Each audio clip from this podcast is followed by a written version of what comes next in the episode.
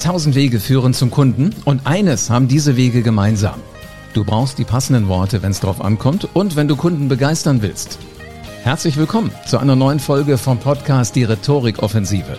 Präsentationen sind Rhetorik, Gespräche sind Rhetorik und Social Media ist Rhetorik. Du kannst alle Kniffe der Rhetorik in Büchern oder online im Internet finden. Und dann musst du den nächsten Schritt gehen und Rhetorik nach einem roten Faden in dein Business implementieren. Ich bin Live Ahrens und ich zeige Unternehmern wie dir Schritt für Schritt, wie das genau funktioniert. Und wie du mit Rhetorik Umsatz und Marktanteil wachsen lässt. Jetzt ist der richtige Zeitpunkt dafür, denn jetzt beginnt die Rhetorikoffensive. Es gibt sie, diese Momente im Unternehmerleben, wo sich entscheidet, hast du das Zeug zum Marktführer? Hast du das Zeug zum wirklich ganz, ganz großen Unternehmer? Und da gehören definitiv folgende Situationen dazu. Du hörst einen Einwand in einem Meeting und du gehst souverän damit um. Du hast das Marktführerpotenzial. Du hörst sogar eine Killerphrase, also einen Einwand, der nicht nur sachlich ist, sondern der sogar noch so eine emotionale Komponente mit in sich trägt. Wenn du das souverän konterst, gehörst du zu den Menschen, die das Potenzial dazu haben, wichtige, große Märkte für sich zu erschließen und große Unternehmen zu führen. Also der Umgang mit Einwänden und mit Killerphrasen ist ganz wichtig für Unternehmer. Ich werde dir in diesem Video zeigen, welche Ideen du brauchst, damit du damit souverän umgehst. Wenn du dich aber fragst, warum kann ich das eigentlich noch nicht, dann wird der Grund dafür mitunter in der Geschichte liegen, dass du dir noch nie Gedanken darüber gemacht hast, warum machen andere Menschen sowas eigentlich, die mir gegenüber sitzen? Warum unterbrechen die mich? Warum höre ich von denen einen Einwand? Warum challengen die mich mit einer Killerphrase? Und der Grund dafür ist, sie wollen dich verunsichern. Sie merken, dass du eine gute Idee hast, dass du ein gutes Konzept hast. Und sie wollen dich verunsichern. Sie möchten, dass du nicht wirklich zum Zug kommst. Aus welchem Grund die das auch immer machen wollen. Weil sie selber Sorge haben, dass ihre Reputation im Markt nicht mehr so ist, wie sie früher war. Kunden möchten nicht wirklich zugeben, dass sie irgendwas verpasst haben. Sie denken, äh, wenn jetzt du als neuer Dienstleister kommst, dann ah, dann, dann werden sie in Frage gestellt, ihre Entscheidung für frühere Dienstleister. Gerade so, wenn auf der anderen Seite dein direkter Ansprechpartner, aber auch der Chef des Unternehmens, des Kundenunternehmens sitzt. Ist ein ganz, ganz heißes Eisen. Allerdings begeben sich diese Menschen, die dich dann unterbrechen, auch auf sehr dünnes Eis. Mit dem, dass sie dich verunsichern. Denn der andere hat ja auch Interesse an dir. Jetzt überleg dir, wann fing das an, dass du dich einfach nicht mehr getraut hast zu widersprechen diese emotionalen Einwände einfach mal so beim Namen zu nennen. Das ist jetzt nicht fair, was Sie da gerade sagen. Warum sagen wir sowas eigentlich nicht? Und warum lassen wir uns unterbrechen, wenn wir eigentlich einen ganz klaren roten Faden haben, von dem wir definitiv wissen, den Kunden oder den Geschäftspartner wird das mitreißen. Der wird anschließend gar nicht mehr anders können, als mit uns zusammenzuarbeiten. Diese Geschichte fängt an, wenn Kinder so sechs, sieben sind, spätestens acht. Sie erkennen irgendwann, es ist nicht schlau, wenn du widersprichst. Als Kinder bei Eltern haben wir immer noch widersprochen. So in dieser Zeit vor Kindergarten, Kindergarten, Ende Kindergarten. Da haben wir immer gekämpft. Also auch wenn, wenn ein Einwand kam, nein, das geht jetzt nicht. Nein, das kann man so nicht machen. Nein, das tun wir hier nicht. Da haben Kinder nachgekartet. Kinder versuchen, ihre Position durchzusetzen und sie wollen ihr Ziel erreichen. So, und danach kommen aber Menschen, die so eine andere Qualität haben. Die Beziehung ist eine andere als die zu Eltern. Eltern wollen es ja eigentlich nur gut. Sie möchten, dass du zu einem taffen, zu einem selbstbewussten Menschen wirst. So, und dann kommen Lehrer. Lehrer haben als Ziel zu gucken, wer ist der Beste in der Klasse. Gehörst du dazu? Ja oder nein? Die gleiche Situation wie die, die du später im Geschäftsleben immer wieder erleben wirst. Bist du der Beste? Ja oder nein? So, und wenn sie das Gefühl haben, du bist nicht der Beste, dann werden sie dir eine schlechte Note geben.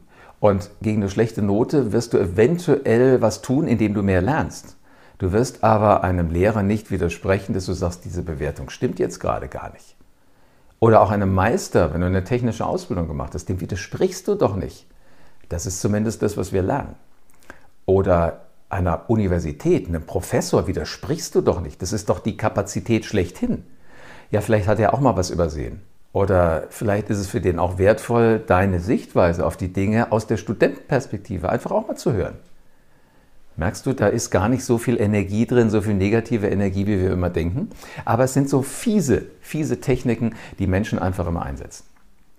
Einflussreiche Unternehmer, mit denen ich zu tun habe in Coachings, die machen übrigens folgende Erfahrung. Sobald wir daran arbeiten, wie sie mit Einwänden und mit Killerphrasen umgehen, Killerphrasen kommen und Einwände nicht wirklich immer geballt. Die kommen nicht in Mannschaftsstärke. Da kommt jemand und bringt einen Einwand.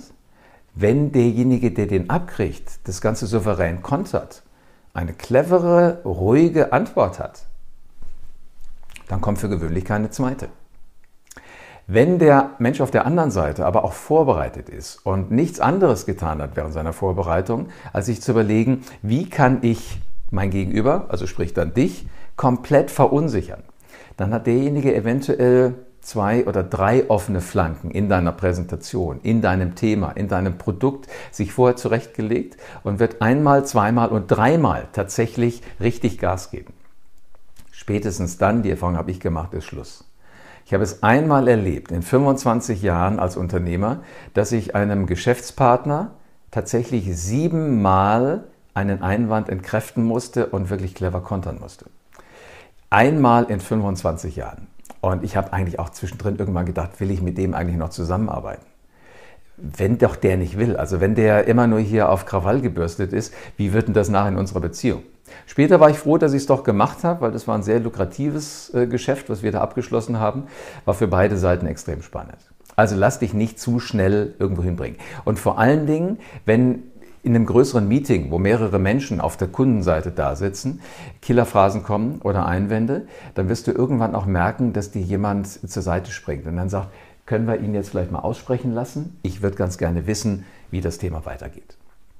So, so viel mal zur Vorbereitung darauf. Die Frage ist jetzt, wie gehst du damit um? Also es ist häufig so, dass jemand in einem Meeting auf einmal was sagt, der noch gar nichts gesagt hat vorher. Also so ein Einwand kann alleine als Ausgangspunkt haben, ich muss ja auch mal irgendwas sagen, sonst nimmt mich keiner mehr wahr. Am Ende merken die gar nicht, dass ich in dem Meeting auch mit dabei war. Jetzt stell dir bitte vor, wie frustrierend ist es für dich, du sitzt irgendwo und trägst nichts dazu bei. Das ist gar nicht immer böse gemeint. Eventuell ist es wirklich nur eine Frage, kommt aber dann in so komischen, verquasten Worten und Sätzen, dass es ein Einwand geworden ist und dir das Leben schwer macht. Also das kann passieren, dass sowas kommt. Für gewöhnlich sind diese Arten von Einwänden komplett unqualifiziert. Weil da merkt ja gerade einer, er hat noch nichts gesagt, muss aber schnell was sagen. Der kann ja jetzt nicht reflektieren, während er dir zuhört. Was soll ich denn jetzt bitte wirklich sagen? Was, was soll ich jetzt tun? Ähm, Poff kommt irgendwie so der erste Satz, der erste Gedanke und das ist nicht wirklich immer das Schlauste. Also Wissen darfst du da nicht voraussetzen. Deswegen ist auch nicht clever, sich auf so eine Fachgesprächsebene zu begeben, sondern guck lieber, dass du dem einfach den Wind aus den Segeln nimmst. Das ist das wesentlich Schlauere. Controller übrigens sind Menschen, die sich häufig so auf technische Details, auf Kleinigkeiten, auf wirklich die, die, das allerletzte Quäntchen, was in einem Thema drinsteckt, kaprizieren und dann da irgendwo reinkarten. Die Frage ist jetzt, was machst du? Bleibst du in dem Rahmen, in dem du gerade unterwegs bist und beantwortest das alles? Das wird nur ein Spiel ohne Ende sein. Oder setzt du einfach den Rahmen woanders hin und sagst, lass doch mal gucken, was hier und da noch so drin ist. Und du wechselst einfach mal die Perspektive. Du könntest zum Beispiel damit kontern, indem du sagst, das ist eine wichtige Frage. Und hältst den Mund und guckst mal, was passiert. Das sind die Arten und Weisen, wie wir damit umgehen sollen. Die Situationen, in denen du Einwände erleben wirst, eventuell sogar bis hin zu einer Killerphrase, sind im Verkaufsgespräch mitunter die Momente, wo du so kurz davor bist, dass du deinen Abschluss machst, dass du den Sale wirklich closed. Und zwar der Moment, wo dein Kunde sagt, ich bin schon fast so weit, ist noch so eine Kleinigkeit. Aber wenn er die auch noch gut beantworten kann, dann schlage ich zu. Also letzten Endes ganz, ganz kurz, wirklich vor dem Moment, wo es heißt, okay, wir, wir machen was. Da möchte der Anbieter nochmal so richtig die Chance haben, sich richtig darzustellen. Oder, oder sich zum Clown zu machen. Beides ist ja möglich aus der Sicht von deinem potenziellen Kunden. So in dem Moment, wo du diesen Einwand locker konterst, wirst du merken, das äh, ist dann so ein richtiges Gefühl der Entspannung bei der anderen Person, weil derjenige weiß, mit dir als Geschäftspartner bin ich so sicher wie in Abrahams Schoß. Oder auch hier kannst du ein Frame verändern, indem du gar nicht auf den Einwand eingehst, sondern indem, indem du von anderen Kunden erzählst. Was haben die für einen Profit daraus gezogen, dass sie dich als Geschäftspartner mit ins Boot geholt haben? Also schon mal, schon mal zwei Wege, die ganz gut funktionieren. Das Einzige, was du dir drauf schaffen musst, ist diese Fähigkeit, ist diese Lust, mit Einwänden umzugehen, diese Energie zu benutzen, diese Energie für dich zu benutzen und dich von dieser Energie nicht kleiner machen zu lassen, als du wirklich bist. Solltest du einen Einwand hören, der dich wirklich sprachlos macht, merkst du, wie fies so eine Ruhe sein kann? Also der dich wirklich sprachlos macht, dann lass dich davon nicht klein, kleiner, kleiner machen, als du wirklich bist. Solltest du keine Antwort parat haben, das kann passieren. Das ist ganz normal. Das passiert jeden Tag in zig Unternehmen, in zig Gesprächen, überall. Wichtig ist dann nur, dass du möglichst auch aus der Situation, wo du dann vielleicht den kürzeren ziehst, nicht ohne einen Profit für dich rausgehst. Bitte mach dir immer danach eine Notiz. Was ist da eigentlich passiert? Und in einer ruhigen Minute denk drüber nach, wie hättest du denn gerne agiert? Was wäre deine schlagfertige Antwort gewesen? Und notier dir auch das. Weil nur dann, wenn du dich mit so einer Situation auseinandersetzt, wird dein Gehirn auf diesen Modus schalten. Das nächste Mal passiert mir das nicht mehr. Und außerdem habe ich ja jetzt schwarz auf weiß hier stehen, wie ich damit umgegangen wäre. Und keine Sorge, das ist hier oben abgespeichert. Das ist immer noch da. Und du wirst merken, wie du sicherer wirst. Nächste Situation mit so einem Spruch und du wirst merken, es ist auf einmal ja, so, eine, so eine Entspannung bei dir da, weil du weißt ja jetzt, habe ich schon mal erlebt und genau das werde ich jetzt draus machen, genau damit werde ich jetzt kontern.